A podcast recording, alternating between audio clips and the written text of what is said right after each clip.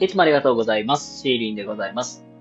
こちらの放送は皆様のライフワークに役立つ話をさせていただいております。リクエストがございましたら、レターにてご連絡ください。お待ちしております。はい、ということで、えー、今日もね、よろしくお願いいたします。はい、えー、どうもこんばんは、シーリンでございます。ということで、えー、今日もね、放送をやっていきたいと思います。えー、本日のテーマはですね、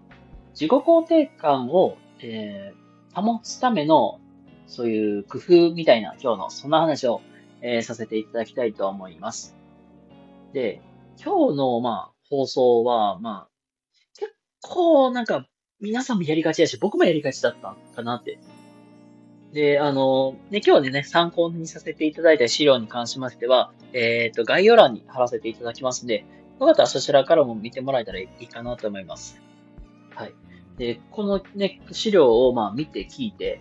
ああ、なんか確かに、なんか自分もそうだし、皆さん結構、えーやりがちなことが多いなって思ったので、今日はね、その話を皆さんにシェアしていきたいなって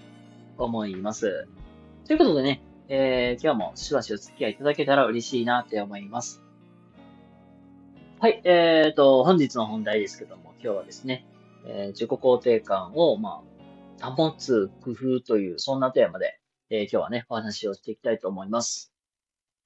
あの、皆さんはね、あの、何かしたらグループとか、組織というものに属してると思うんですよ。例えば、学校で言えばクラス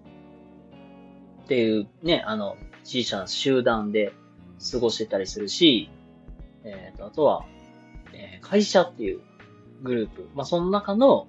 営業部とか、事務とか、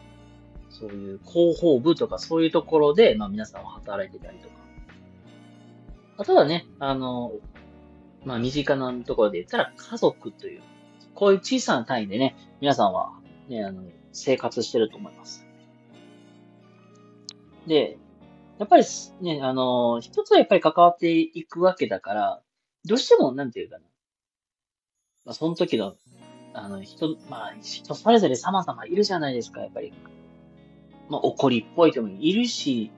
あの、おとなしい人もいるし、なかなか言い出しにくづらそうな人もいるし、イライラしてる人もいるし、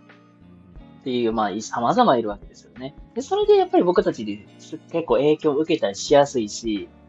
で、やっぱり会社で働いてる人とかってなんとなくわかると思いますが、うんと、上からの圧力とか、もっと売り上げを伸ばしなさいとか、やったりとか、だそういう、まあ、圧力がかかったりとか、そういうピリピリした変、まあ、そういう嫌な雰囲気にに飲まれちゃうと、やっぱり、あの、あ、僕た、僕ってダメなんかなーって、そういうのもあるだろうし、あと、やたらとマウント取ってくる人とか、俺今日こんだけできてるぜって、比べたがる人っていうのは、やっぱりなんか一定数いると思うんですよ。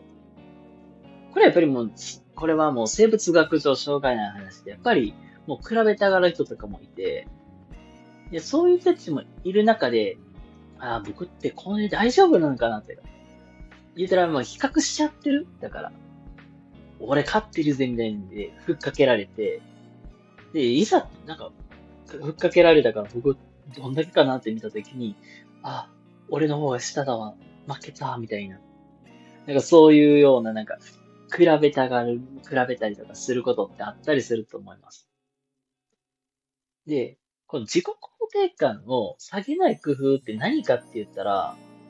あの、自分らしくありのまま振る舞うっていうことがすごく大事で、